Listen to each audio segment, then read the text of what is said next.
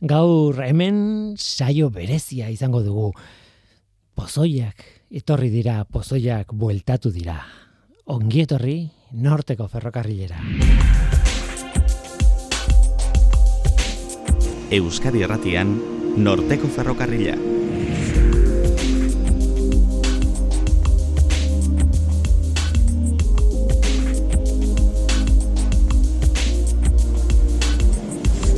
Kaixo denoi zer moduz, ni Guillermo Roa naiz eta entzuten ari zareten hau Euskadi Irratia.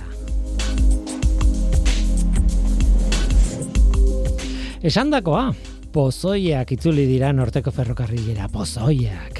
Aspalditik ez dugu izan kolore susmagarria duen ardokopa bat, aspalditik ez dugu nabaritu sainkezkagarri bat, aspalditik ez ditugu burbuiak dantzan ikusi mm, berotzen ari ez den likido batean, aspalditik izan gara pozoirik gabe, baina gaur, gaur berriz ere, hemen dira pozoiak. Agata Kristi eta Mentxo Aierta biak etorri zaizkigu gaur irratira eta akonitina pixka bat ekarri digute. Akonitina, ark, Agata Kristik, eleberri batean. Bostak amargutxiko trena, lau berrogeita marreko trena edo horrelako zerbait. Eta honek, mentxoa jertzak, irratirako saio baten proposamenarekin ekarri digu akonitina. Bueno, ba, biak kombinatuko ditugu, nola ez, beti egiten dugun bezala. Eta horri esker, historia pila bat izango ditugu gaurkoan.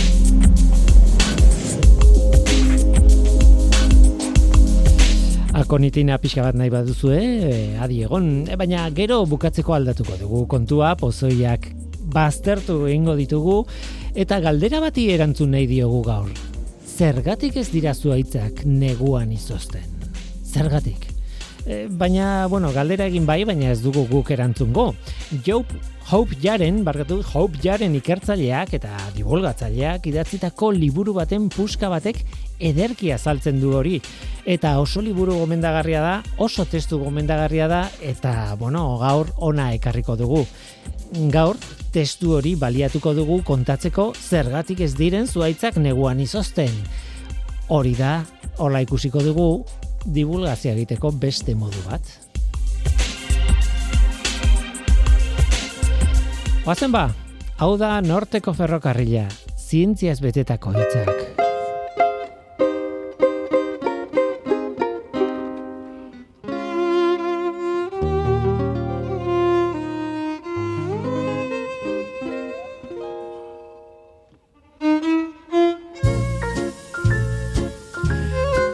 Irudituko, irudikatuko zenukete pozoia? irudemena gaiztoa da batzuetan. Eh? Nik lehen esan dudana baliatuko zenukete, benetan kolore arraroko likido bat, burbuia gatatzen dituena naizta berotzen ez eh, ari ez den, edo gas koloretsu eta nazkagarri baten irudia, ez dakit.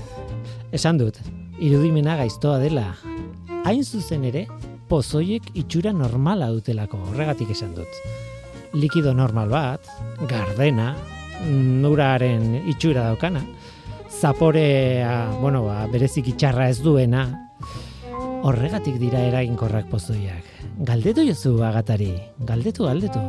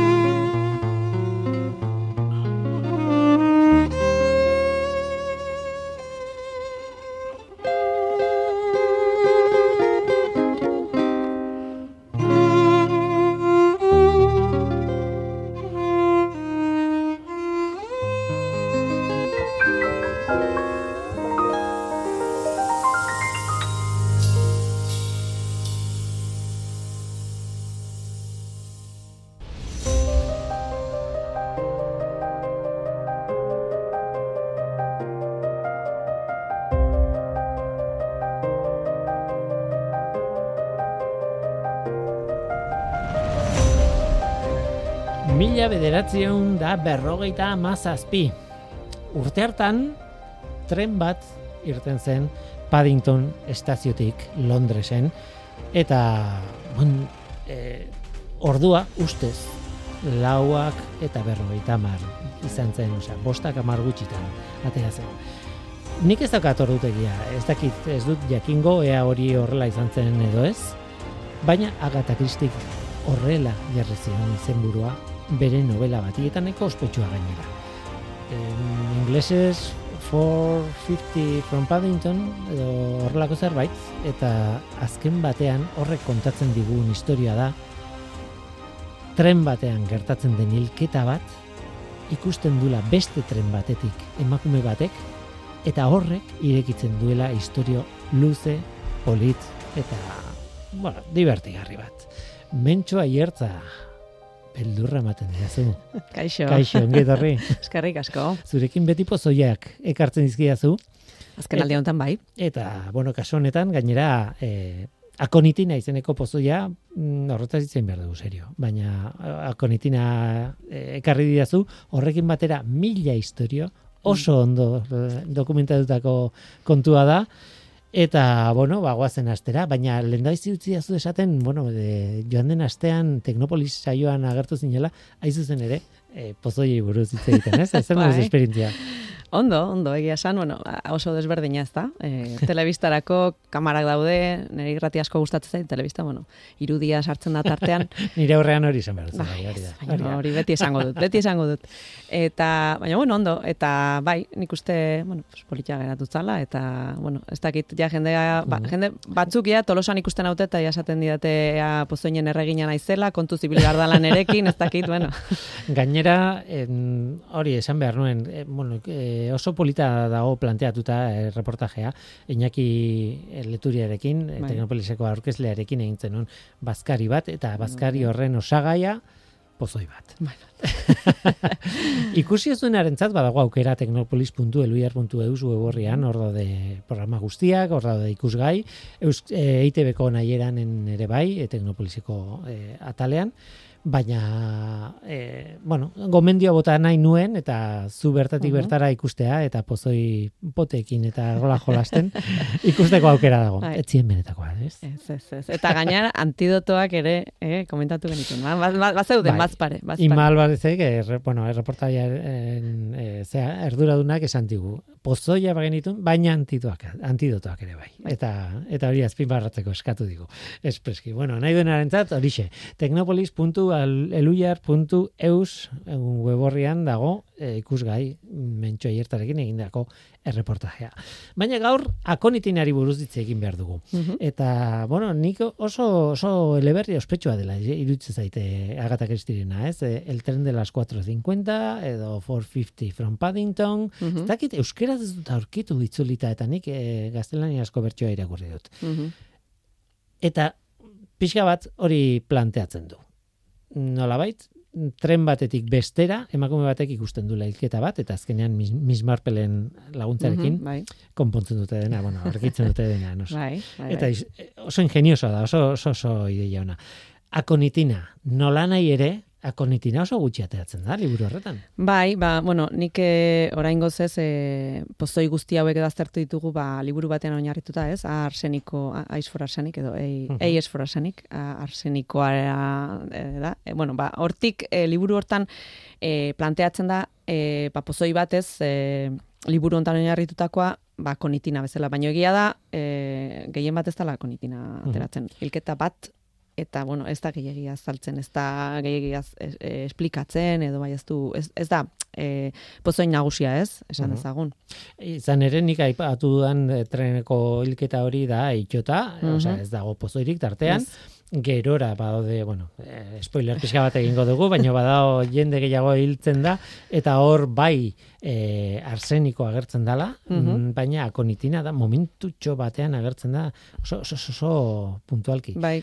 Nola nahi ere, sekulako historia ematen digu, sekulako aukera ematen digu akonitina pozoia bera izugarri interesgarria delako, ez? E, ja, Greziaren garaitik, e, Grezi, antzinako Grezian ezagutzen zuten. Bai, bai, azkenean landare batetik dator, e, e, akonito komun edo akonitum familiako landareak ez, eta landare hauek, bueno, badaukate pixkat, e, bueno, ba, ez, nik gehien ikusi ditudanak, dira la- lore batzuk, e, urdin batzuk bezala, hola kanpai forma batekin, e, Matalobos. bai, de flor azul, Matalobos de flor azul.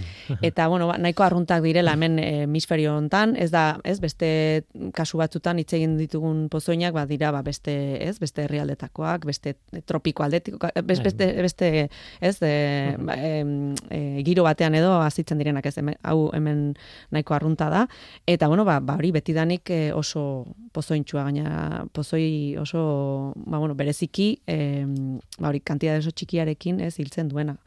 Orduan, bueno, ba, ba, ba bai, Grezia garaitik era ezagut, ezaguna edo hortik ja aipamenak badaude. Baina gustatzen zait, beti esaten da, ez? E, pozoiak erabiltzen direla medikamentu bezala, eta claro, hor kontzentrazio arazo bat dago, ez? Mhm. Oso gutxi, gutxi, gutxi baldin ba, erabiltzen baldin baduzu, balio du hainbat gaixotasun sendatzeko, ez? Kasu honetan Bai. gota esaten Hoi da, zen, hoi da. Baina e, gehiegi ematen baduzu, hilgarria da, Bai. eta mm, pozoi batzutan muga hori oso oso solo txikia da, Bai, eta hau da, bai. kasua, ez? Bai, hoi da, hau, e, ba, bueno, ba, egon izan du ere bai sorginkeriarekin lotuta, bueno, egon dira horrez, e, historia batzuk e, erabilera pixkat azaltzen dutenak, baina os dosiaren kasuan, e, ba, bueno, ba, gaur egun e, ja ez dago e, med, osea, ez, ez dira medikamentutan edo ez da, ez da onartzen horregatik hain dosi txikiarekin e, toksikotasuna edo hilketa sortu dezakezunez, ba, bueno, hori saiesteko, ez? Ba hori, e, baina bueno, badago historio bat hor e, e, liburu hontan azaltzen zana, e, doktore batek, mila zortziron da garren urtean ez, e, Meyer izeneko doktore batek, e, tanta batzuk edo, e, ba, bueno, ba, ume bati emate izkio, ba, bueno, bere gai, gaixotasunan gatik edo, tratamentu bezala, eta e, txera jun, tantak hartu, eta, bueno, pues, gaizki, eta bere ama juntzitzaion, esan ez, ba, ba, bere semea, ba, oso gaizki zegoela, eta, eta tan, tan, tan gatik izan martzula. Ordu medikoa sarretu egintzan, ez, bere kontrajungo balitz bezala, edo berari, bere, e, ba, bueno, ba, mm, Bai. doktore, ez, bere... Bere erabakiak zalantzan era- da, hoi da. Eta, eta bueno, ba, orduan hartu zituen tanta horiek, eta berak bere buruan probatu zituen, bere begitan, eta bostordu da hil egintzan. Orduan, claro, ba, umea etzan egin hil ez dakigu zergatik, baino gizona, ba, azkenean, ba, beida, ba, etzegon hain zuzen bere erabakietan. Orduan, ba, bueno, bas, e, hori. E, ba, beste, agian beste pozoi batzuek daukaten, ba, nizarrak margen gehiago edo ez, edo oraindik erabiltzen dira, ez? Em, ezuk esan duzun bezala, ba, sendagai bezala edo tratamentu bezala, baino honekin, ba, bueno, ba, oso kasu gutxietan da gaina bakarrik erain e, e, txinatar e, e, medikuntzan edo ustete oraindik erabiltzen dela, baino behintzat hemen, e, hemen mendebaldean edo Europan eta estatu batuetan eta ez da erabiltzen. Txinako medikuntza tradizionalean hori izaten zuna bai, baina, claro, e, gauza asko zalantzan jartzen dira, beste batzuk oso nuragarriak dira eta Mhm. eta jakintza noski e, jakintza tradizionala pisu handia dauka. Bai. Baina claro, e, horrek ez du esan nahi Txinan edo tokitan akonitina erabiltzen denik, noski. ez, ez, ez. Dira, e, hilketa kasuak ere ekarrizki dazu. Bai. Benetako hilketa kasuak, bueno, eh, aurrerago aipatuko ditugu Bai, gehiago, eh? bai, baina, bai, bai, baina behintzat eh, badira, ez? Bai, bai, bai, ba, bueno, ba, bat dira, ba, azkenetako bat edo ezagutzen dana hola, e, egia da, e, akonitina, e, ez dala erabili, o ez dala ezagutzen erabilidanik, e, ba, norbait hiltzeko, ba, beste ez, zianuroa edo arsenikoa edo beste pozoinak bezala, ez? Hau izan da gehiago, ba, normalean izan da, ba, e, mm, konfusio bat edo, ez, e, erabili dutelako, ba, beste errabano pikantearen antza dauka, omen dauka sustraiak, eta horren horren e, hori izango zalakon, ezta? Baina, bueno, bai dago, kasu bat ezagutzen dana, mila zortziren da berrogeita mazazpigarren urtekoa, e, ba, e, erresuma batuak oraindik India, ez, e, Indian zegonean, eta, bueno, ba, badirudiango, ba, e, Britania ofizial batzuek, ba, bazkaltzean zeuden, sukaldari batzuek hango indiarrak e, prestatzen ari ziren bazkaria, eta, ba, ba, bueno, ba, ba, Ze, ze itxura txarra da ez. bai, zopa bat prestatu zuten, baina zopa, ez dakit zergatik sukaldaria probatu behar zuten, edo ez dakit egina, ez dakit no- nola izan zan asuntoa, baina hemen e, liburuan azaltzen zanez, ba, ez zuten ez probatu nahi, ba, bueno, ba, fortzatuta probatu arazi zieten, eta, bueno, ba, ikusi zuten, e, Oh. bari, beraiet sufritu izan zuten, ba, beraiek sortu nahi zutena, ez, ez, ez dakit pentsatzet ere hilko zirela, o, o hiltzean, hiltzean ia hil, baina, bueno, gero urkatuta hil ziren, orduan, ba, bueno, sukaldariak. Hmm. Orduan, Eh, ba. bai, hor, argi dago, argi dago bazekitela zerbait. Bai, hoiek bai, hoiek kasu hontan bai. Baina bueno, beste kasu askori, ba, e, konfusioengatik edo bai, izan izan dira hilketak, baina hori, istri, e, intoxikazioak, in- istripuak bai. Mhm, Da, mm, guk perretxiko egin eh, Hori da, ba, guri bat. gertatzen zaigun Mhm. bezala, ez? Hori da. Gero ez da gutxiago, zorionez, baina baina oraindik bai. Em, tira, galdera, nola hiltzen du? Akonitinak? Ba, konitinak e, egiten duena da pixkat e, bihotz eta nervi sistemako zelulak e, ba, hoiek, hoietara juten da zuz, zuzenean, badirudi. Eta, bueno, ba, egiten duena da e, sodio e, pompa ba, irikita uzten du, orduan egiten duena sortzen duena da pixkat ba, paralisi bat bezala Mhm. edo ez. E, lehenengo gauza sortzen dana badirudi ba, ba mugimenduekin eta arazoak, bihotz taupadak irregularrak, e, ahotik e, hartu bali duzu ba, ahoan erre sensazio oso handia edo e, sortzen du, ez tarria lokartzen da, pixkat e, dauka e, anestetiko edo ez, Mhm. e, faktore hori, eta gero jazkenean, ba, bueno, ba, bihotza edo birikan e, gelditzen delako, ba, ba, bueno, ba, hori, be, hiltzen da pertsona, ez? Mm, Zentzua badauka, esan nahi dute nerbioekin zer ikusia duen efektu bat dauka. Eh, Aipatu dituzu en sodio pompak eta sodio Mhm. pompak hain zuzen ere zer dira ba, zeluletan sartu eta atera alizateko sodioa, ez? Mhm. Eta hain zuzen ere gure porputzean elektrizitatea, impultsu elektrikoa, impul, nervio, e, e, zera, e, seinale hori, da seinale elektriko txiki bat, Mhm. sortzen dana ho- hori, ez? E, behar bada zelula kanpoan sodio pila bat pilatuta eta barruan ez, edo alderantziz, eta batean irikitzen da, eta orduan s- mm, sodio ioiaren e, efektu elektrikoa Hori da, nola baita, ez da, orduan, claro, horrek etengabe irikita usten bali bazu, problema elektrikoa dituzu, da. azkenean, ez? Eta nervio, nervioetan eragiten du, bueno, da. bakigu, bihotza, eh? zera, pompa elektriko badela, ez? Hori da. Beraz, eh, antidotoa elektrizitateari lotuta dago. Ba, bai da, ba, oraindik ez da antidotorik aurkitu. Ez dago eh, antidoto berezirik Mhm. akonitinarentzat.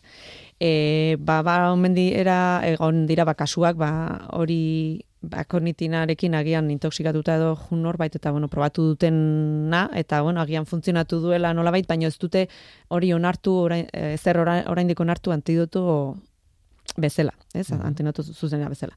E, lidokain adibidez, justo bere efektu kontrakoa, ez? Egiten du e, sodio kanalarekin hitz egiten zenuna, ba, e, irikita eduki behar, e, utzi beharren akonitina bezala, ba, horik blokeatu egiten du, orduan pixkat Mhm. kontrakoa nola egiten du, ba, ba badirudi efektu kontrako horrek e, lagundu izan duela kasure batean. Lidokaina anestesiko bezala erabiltzen da askotan, Mhm. ez? E, bai, adibidez, eh, dentistak eh, da. erabiltzen dute, ez? Bai, Eh, bai. Destin dentistik. Eta, bueno, ba, gero badago kasu be- nahiko berezi bat Japonen gertatu omentzana, e, pertsona bat iritzi, iritsi omentzan ospitalera, eta eta aurkitu zizkioten e, bi pozoi, ez ba, konitina bakarrik, bai, baizik eta tetradotoxina dala, ez, arraietan, arrai globo, globo Bai. arraian edo Fugu, aurkitzen dena. ez? fugu, hori. hori. hori, oso ospetsua da, oso goxoa omen da, baina oso arriskutsua ere bai, ez? Eta Bai, nik uste egunen baten horri buruz hitz egin, hitz egin, hitz egingo dugula. fugu hori buruzko eh, programa berezi bat egin dezake, egia da, Bai, egia da. bai. Eta bueno, ba, ba, pertsona horrek bi zeuzkan eta badirudi eh, azkenean hile egintzela, ez? Hor guztia hori hau nik uste postmorten eh, konturatu zirela, baino eh, eh, tardatu zuen denborarengatik pentsatzen zuten e, tetratodoxinak agian egin zuela pixkat antidoto bezala edo geldiaraz moteldu egin zuela, ez? E, akonitina. Orduan ba bueno, ba ez dakigu, ze Mhm. ez dut- ez dak- ez dut uste proba gehiagorik egin zutzenik edo, baino badirudi ba bueno, ba hori lo- lortzen duena pixkat ere efektu kontrakoa. Egia da, pozoi batzuekin ere ikusi izan dugu, baina Bai. Rasputinen historia adibidez nabarmena da ez, zianuro pila jarri ziotela afari batean edo bazkari batean, eta etzan hil, eta arrazoia zen baita ere eh, gozo pilo bat, Mhm. eh, jarri ziotela azukre pilo bat, eta beraz aldeido pilo bat, eta hori da kimika organikoan ikasi dugun erreakzio tipiko horietako bat, ez? Zianuroa gehi aldeido bat, erreakzionatzen dute, eta orduan galdu ez du efekt, zianuroren efektu, efektua, nola Mhm. ez? Eta orduan, claro, e, zianuro pila jan, eta hala ere, pastel pilo bat janda, Mhm, ba, eten egiten duzu efektua. mhm. Alegia, pozoi batek izan dezakela efektu bat, baina pozoien kombina, edo eh, hainbat molekularen kombinazioak beste bat, ez? Oso Bai, hori da, hori da. Kom, erreak, e, talde erreakzionatzen duten, erre, osea, talde kimikoen arabera, ez da, erreakzion bat edo gertatu daitekelako hori saiesteko. Bai, bai. noski. En fin, hala ere, interesgarriena anekdota horretan dut da nola iritsi zen, eh, norbait izatera aldi berean Bai. akonitina eta eta Bai, hori. en fin. en fin, beha jakingo du. Guk ez dakigu. Ez, Hmm. Tira, antidotorik ez dago beraz. Mhm, Eh, edo garbi, argi eta garbi mm, akonitina hartu denik hori bali da. dazu, o, o, Bai, bueno, beste guztiak bezala, ez? Lehenengo botal, bueno, eh eh, ahoz hartu behar balima, hartu balima duzu, ba, botalarria o botagurea sortu, mhm. eta gero ikatze aktiboarekin, saiatu bentsat, e, ordaian daukazuna ez odolera pasatzea. Eta gero, ba, bueno, ba, bihotza edo arnasketa, gerlituko zaizkizunez, ba, bueno, ba, jartzen badizute ba hori, eh, arnasketak eh, aparatu bat eta eta bihotza gelditzen bada, ba, bueno, ba, hor balin badaude berriz ere zu suspertzeko, ba, ba, bueno, atera zaitezke honik. Bai, baina konpondu behar da. Da. eh, eh, bueno, blokeatu du. Bai, hori da, bai, bai, bai. Tira, eh, guazen aurrera, kasu errealei buruz, kasu erreal bat ja kontatu diguzu, bueno, Mhm. kasu erreal pare bat kontatu izkiguzu, ez? Bai, Medikoarena, Bai. eta, eta indiako sukaldariarena, bai. Eta baina kasu gehiago ezagutzen dira. Bai, bai, eta nahiko interesgarria gainera, ez historia nahiko bereziak. E, gaina bat, bat e, badirudi guen dela, ez, 2009 garren urtean gertatu Mhm. omen zan, eta hau ere indian, ez emakume indiar bat, e, ba, bere, pixka bat, e, bere bikotea izandako eta bere eskontide izango zana, ez? ba, bueno, ba, hiltzen saiatu zen. E, jarri zien akonitina, e, ba, nik uste lortu zuela landaretik. Ez, e, akonitina ez, ez farma, ja farmazitan ezin da lortu, ez dakit india nola izango da, baina nik uste e, liburuan jartzen zutenez, seguraski berak estrakto, e, nola baite e, ba, sustraia hartu, landarearen sustraia dola hartu zen, eta kurri baten sartu zen azkenen. Kurri batean e, bere iztea, zerbait igual, ze akonitinak ere nik uste sapore ez daukala oso, oso ona ez, baino hori bere iztea kurri batean nahiko, zaila izango da, orduan, bueno, ba.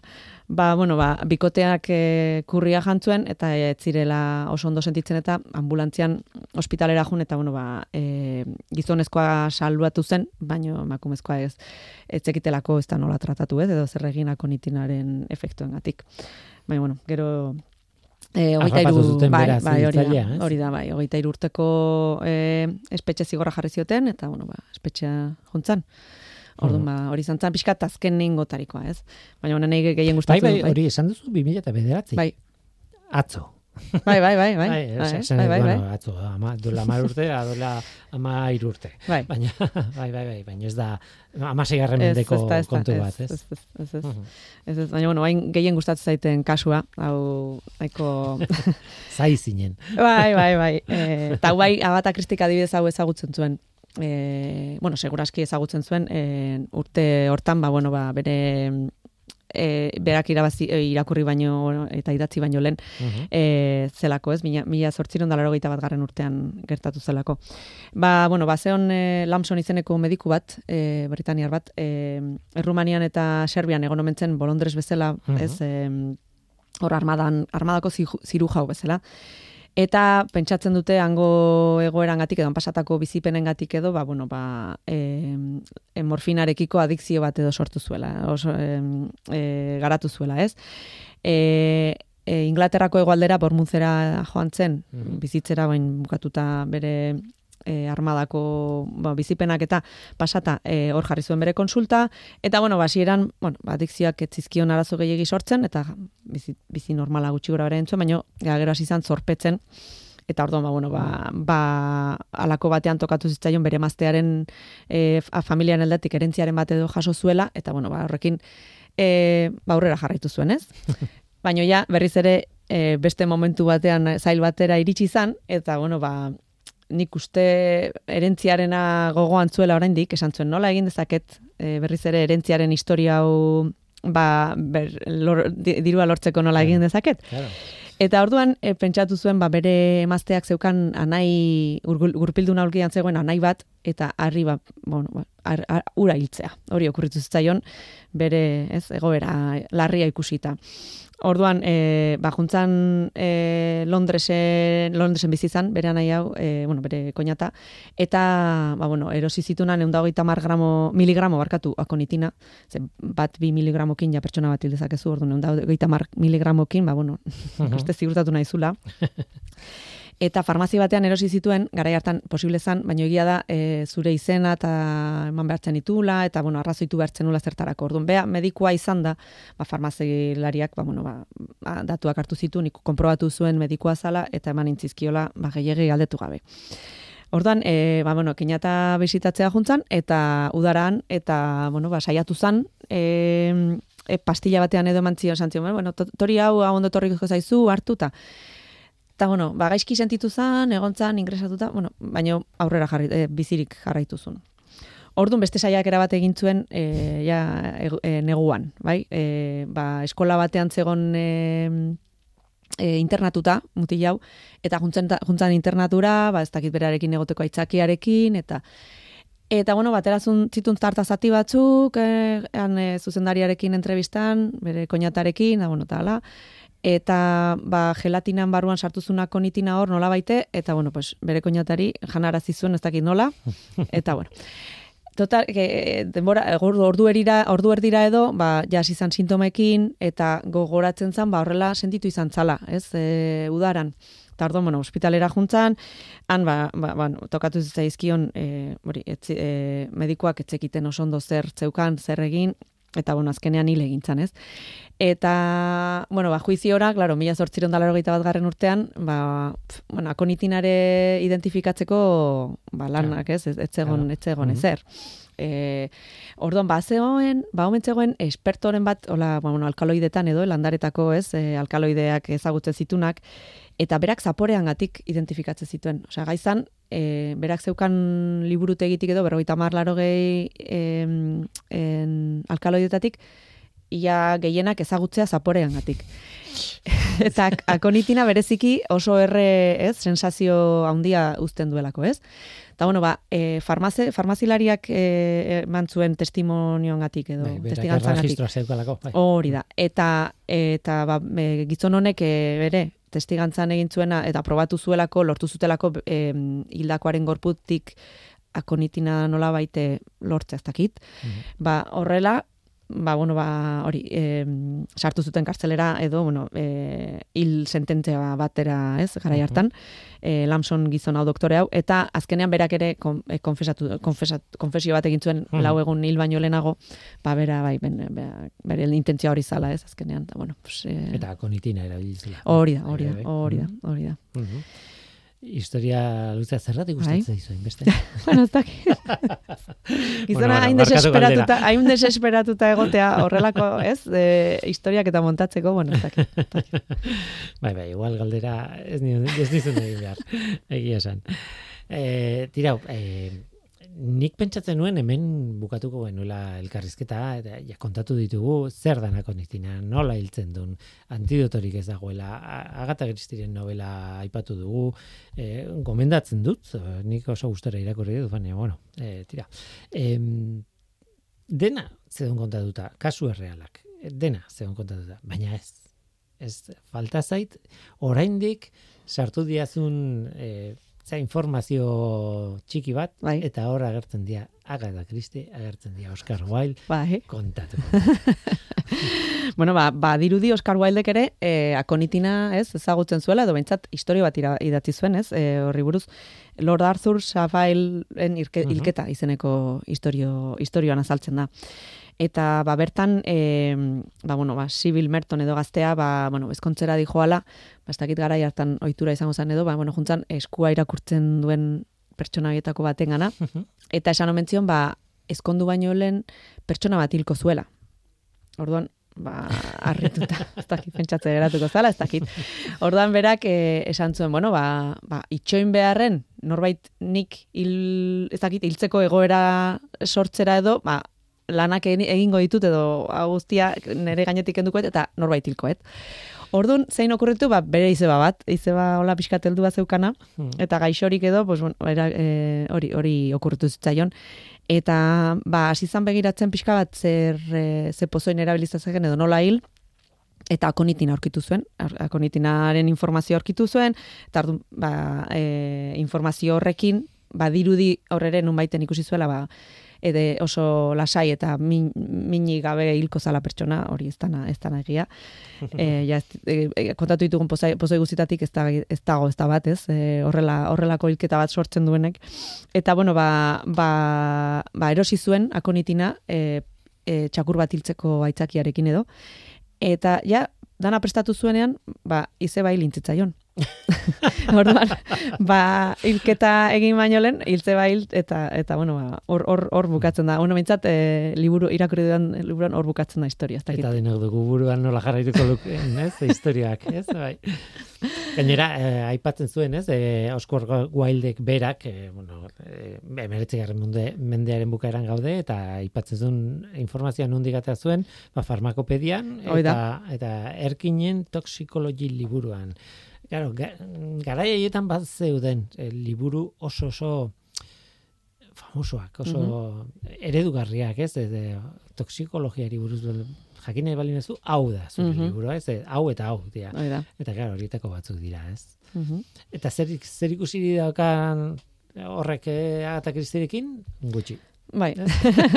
Egia esan nik hasieran esan dut Agatha Christie eta Oscar Wilde, baina ez eh, Agatha Christieren eh, ezagutuko zuen, seguro bai, bai, bai, bai, Oscar Wilden. Mm bai, horregatik historia hau ere, bari, aurre, aurretik esplikatu dugun kasu erreal hori eta eta Oscar Wilden liburu honekin, ba, bazeuzkan referentzi batzuk, baina bueno, egia da, ba, ba bere, li, padin, o sea, lau berrogeita mar eh, padintonetik -huh. liburu hontan ba, oso gutxi ateratzen dela eta gero ja konitin ez du gehiago aipatzen e, Agatha Christik. Eta gainera esan zen idan, gogortzen naiz hasieran esan zen idan, ez da asko agertzen eta gainera eske ez du kontatzen ere mm, ze sintoma dituen mm, eta hori izaten da polita ez, mm. Agatha Christien historioetan oso ondo alduta dago nola noiz e, ze tempoaetan eta egiten diren gauzak eta abar esan dut oso ondo aztertuta dago bai. realitatea mm. eta horrekin dago historio bat kontatuta. Kaso honetan aipamen hutsa da, ez? Bai. Ez dago besterik, ez? Bai, badirudi gerore, e, ba bueno, justo e, kakonitin hartzen duen pertsona hiltzera hiltzea dijoanen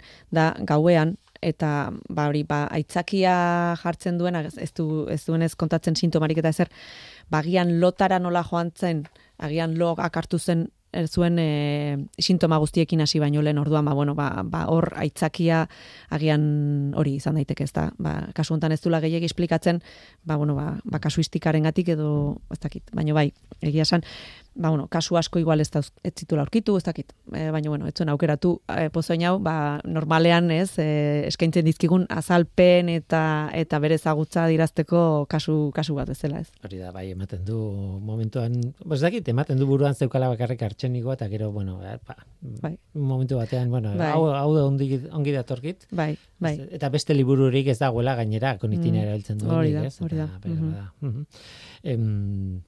Agatha Christie eta Konitina nola nahi ere bali izan digu, hori da, behar bada haien lotura ez da oso oso handia, Mhm. baina balia izan digu eh, historia pila bat ezagutzeko. Mm Ez bai. dakitzen bat kontatu dituzun, baina eh, Bai. bost bat, sei bat, bai ez, eh, gutxi gora bera ez, Bai. oso emankorra izan da eh, kasu honetan historia.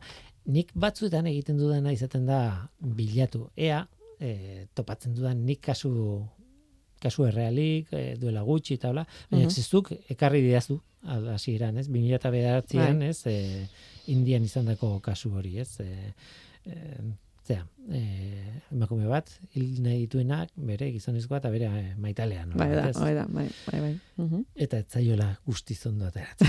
Zure historiak ez dira oso ondo atera, eh? Oraingoan, eh? Tira, ba, onaino eh, lau berroi tamar Paddington, edo Paddingtonetik liburua, eh, Agatha Christiena, eta Akonitina.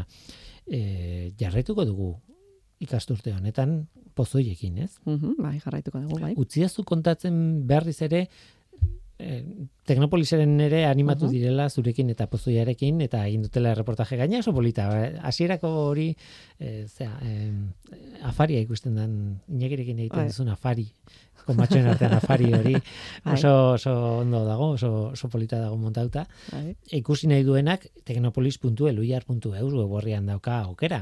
Noski, hor dago, hor sartu eta ikusiko duzuen mentxu, hori da irratiak ez daukana, ezin duzu ikusi. Hori da. Baina, bueno, kontatu nahi nuena zan ere, bai, ikasturte honetan berreskuratu nahi dugula pozoien kontua, oraindik ematen digu beste ikasturte baterako, bai? Bai, bai, bai. eta beti gertatzen zaidana kolaboratzaileekin, e, ba, luzatu egiten da, ez diot, e, igual ez dugu adosten oso hasieran e, elkarrizketa bat, eta luzatzen da, pasatzen da denbora, eta bueno, baino bintzat, e, gu berrietan lortu dugu elkartzea, e, Mhm. honi buruz hitz egitea, esan behar dut, e, irakurri egiten ditugula, aleberriak, benetan. Bai, bai, bai, bai. Esan dut, e, hau ez da, bueno, laburpen bat, sinopsi bat eh, hartu eta irakurri, ez ez ez, benetan hartzen dugu liburua, eta li, irakurri egiten dugu, naiz eta gero liburua bera ez dugun kontatzen, Mhm, Bai, bai, hori ja zue- zuen esku, ez? Entzule animatzen bali mazeate, eh, oso interesgarriak, ez? Bueno, neri asko gustatzen nahi ba, zaizkit. eta oso oso atsegina Bai, irakurtzeko. bai, Agatha hori da, Christie. erresa, erresa, Agatha Christie bai. izango balitz bezala. Bai, antzeko, bai. Eta tira, baina hemendik aurrera eh, jarraituko dugu pozoien mundu honetan, eta pozoien mundu honetan eskatu behar dizut, artxenikoari Bai. kaso egin behar diogu. Bai, gainera-. E, gainera zuk esan duzu, ez? Liburu hontan azaltzen dela eta eta askoz ere e, protagonismo gehiago edo ez dauka. Eta lehenago justo pentsatzen ari nintzen artxenikoari orain- oraindik ez diogu, ba nik uste horrengoa izan behar duela. Horrelako zerbait eskatu nizun zianuroarekin. Bai, hori da, hori da. Zianuro eta artxenikoak oso pozoi Bai, ezagunak. bai, bai, bai. Eta eskatu behar dizut, formalki eskatze dizut artxenikoa ekartzeko irrati estudiota. Ze gauzak eskatze dizut. bai, ez da? Tira, baina, bueno, Bai. izan daiteke. Begiratuko dugu, baina izan daiteke. bai, bai, bai, bai, urrengoa, bai. Apuntatuta. Mentxo aierta, eske horrelako eskaintzakin eta eskaerekin beldurra ematen diazu. Eskerrik asko egitatik eta naizun arte. Zure gero agur.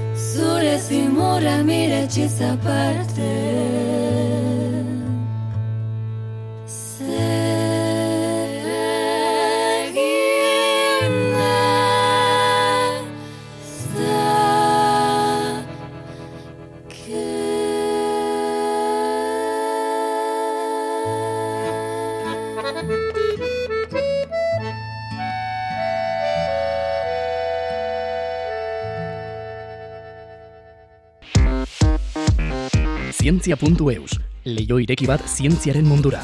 Irratia, telebista, artikuluak, irudiak, soinuak, Elujar Fundazioaren kalitatea zure eskura klik baten bitartez. Zientzia.eus, zure lotura zientziarekin. Hopjaren ikertzaile interesgarria da. Urte asko eman ditu Hawaiiko Unibertsitatean zuaitzak ikertzen. Bitxia, ez da? Hawaiin zer ikertuko? Ba, ba zuaitzak. Baina zergatik ez, ez?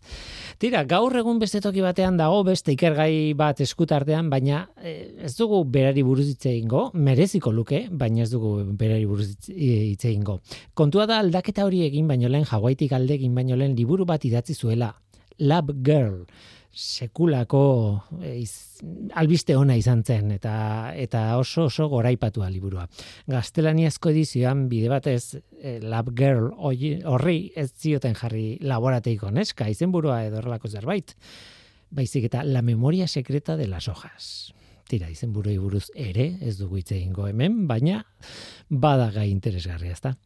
Tira, liburu horretan, Lab Girl horretan, eh, jarenek bere ibilbidea azaltzen zuen, zuaitzei buruzko divulgazioko kapitulo batzuk txertatuta tartean. Bueno, kapitulo batzuk, ez, e, liburu osoa zen, bere bizitzari buruzko bat, divulgazioko bat.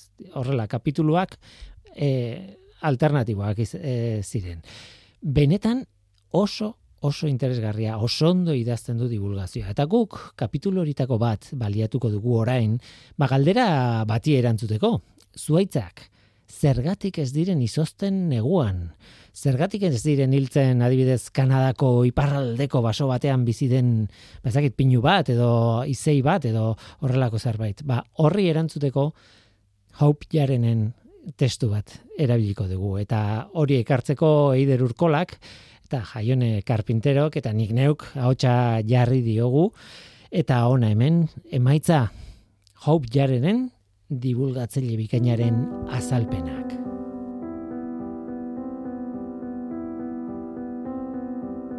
Elurretan bizi diren zuaitzentzat, negua bidaia bat da. Landareak ez dira mugitzen guk egiten dugun bezala. Normalean ez dira leku batetik bestera mugitzen. Aldiz, denboran zehar bidaiatzen dute, gertaerak bat eta bestearen atzetik pasatzen dituzte, eta irauten dute. Eta alde horretatik, negua bereziki bidaia luzea da haientzat.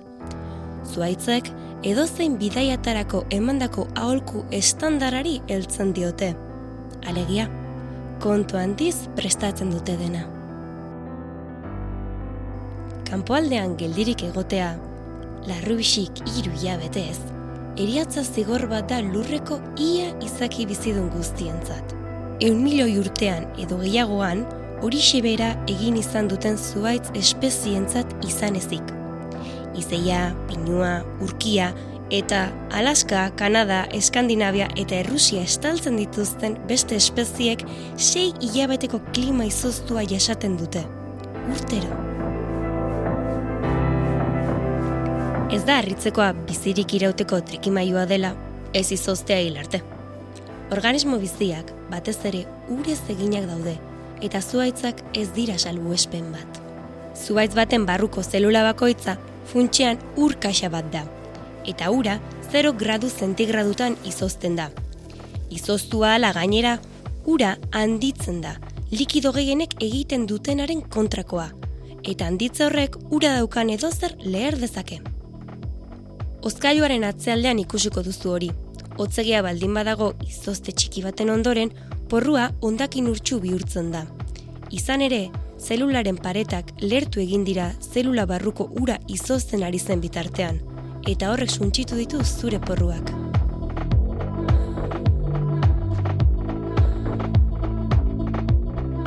Animalien zelulek zero azpiko temperaturak jasan ditzakete denbora tarte laburretan, etengabe azukrea erretzen ari baitira energia bero gisa sortzeko. Landareek aldiz, sortu egiten dute azukrea, eta horretarako energia argitik hartzen dute. Eguzkia ez bada indartsua nahikoa airea izoztetik babesteko, zuaitzak ere ez du izoztu gabe iraungo. Lurraren errotazioaren ondorioz, planeta okertuta izaten da urtearen zati batean eta iparpoloa eguzkitik urruti geratzen da. Muturreko latitudeetara iristen den beroa murrizten da eta horrek negua eragiten du ipar hemisferioan. Neguko bidaia luzerako prestatzeko zuaitzek gogortze izeneko prozesua jasaten dute. Lehenik eta behin zelula pareten iragazkortasuna izugarria onditzen da. Ur purua kanporatzen da zeluletatik eta atzean azukreak, proteinak eta azidoak kontzentratzen diren inguru bat geratzen da. Sustantzia kimiko horiek izotz kontrako sustantzia moduan jokatzen dute eta horri esker zelula barruan geratzen dena izozte temperaturatik oso bera jaitsi daiteke eta hala ere egoera likidoa ez galdu, sirope baten modura. Zelulen arteko espazioak, orain, ur distilatu ultrapuruz beterik daude. Hain da purua, ezen ez baitago bestelako atomorik, eta beraz, isotz kristalak ez dira sortzen, eta ez dira azten. Izotza molekulen irudimentxoko kristal bat da, eta izozteak nukleazio puntu bat behar du, aberrazio kimikoren bat, zeinaren gainean has baitaiteke izotzaren patroia eraikitzen. Urpurua superostuta egon daiteke, zeroa baino berrogei gradu berago adibidez, eta likido izaten jarrai dezake izotzik izan gabe. Egoera gogortu horretan murgiltzen da zuaitza neguko bidaian, kimikoz betetako zelula batzuekin eta purutasuna lortzeko puskatu diren beste batzuekin. Eta horrela egiten du aurrera, denboraldiko izotzaldiei, elur bustiari eta aizeari aurre egiten mugitu gabe. Zuaitz horiek ez dira azten neguan, gelditu eta lurraren planetaren gainean bidaiatzen dute eguzkiaren bestalderaino. Non iparpoloa bero iturrirantz makurtuko baita eta zuaitzak udan sartuko diren.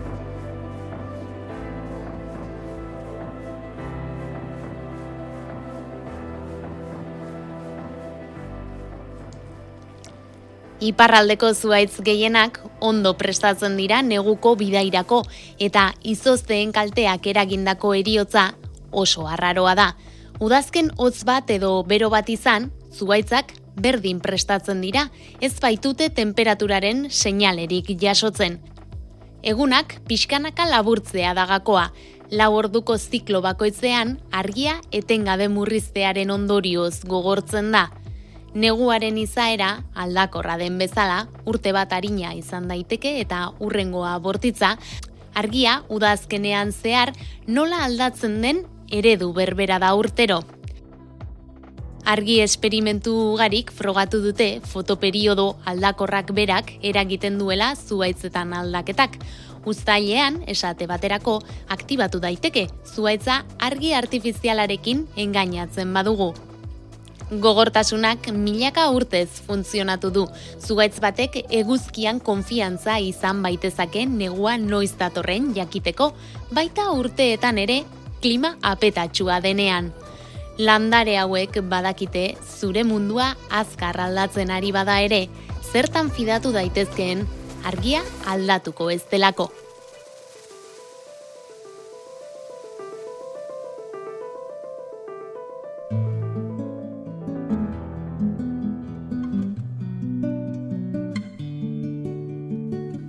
Onaino gaurkoa gaur gurekin Agata Kristi eta mentua, mentsua hiertza eta gainera Aider Urkola eta Jaione Karpinteroren ahotsak ere izan ditugu. Denei eskerrik asko eta eskerrik asko zuri ere bai entzule gurekin izateagatik. Egu berria ondo pasa pozoirik gabe aukeran badakizu. Gu hemen gaude. Norteko abildua eitb.eus. Gaur teknikaria Mikel Olazabal izan da eta mikroaren aurrean ni Guillermo Roa, Eluiar Zientzia taldearen izenean. Datorren astean gehiago, ordura hartu ondo izan. Agur. arms around my neck. Show me how you do it. And I promise you, I promise that I'll run away with you. I'll run away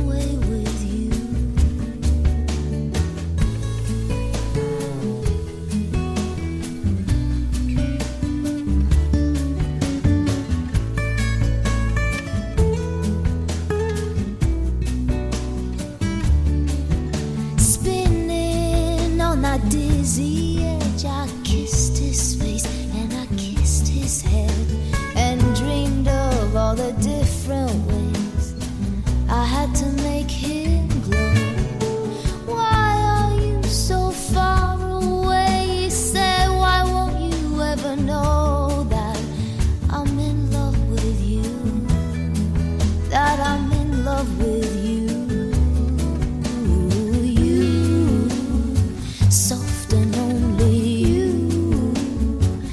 lost and lonely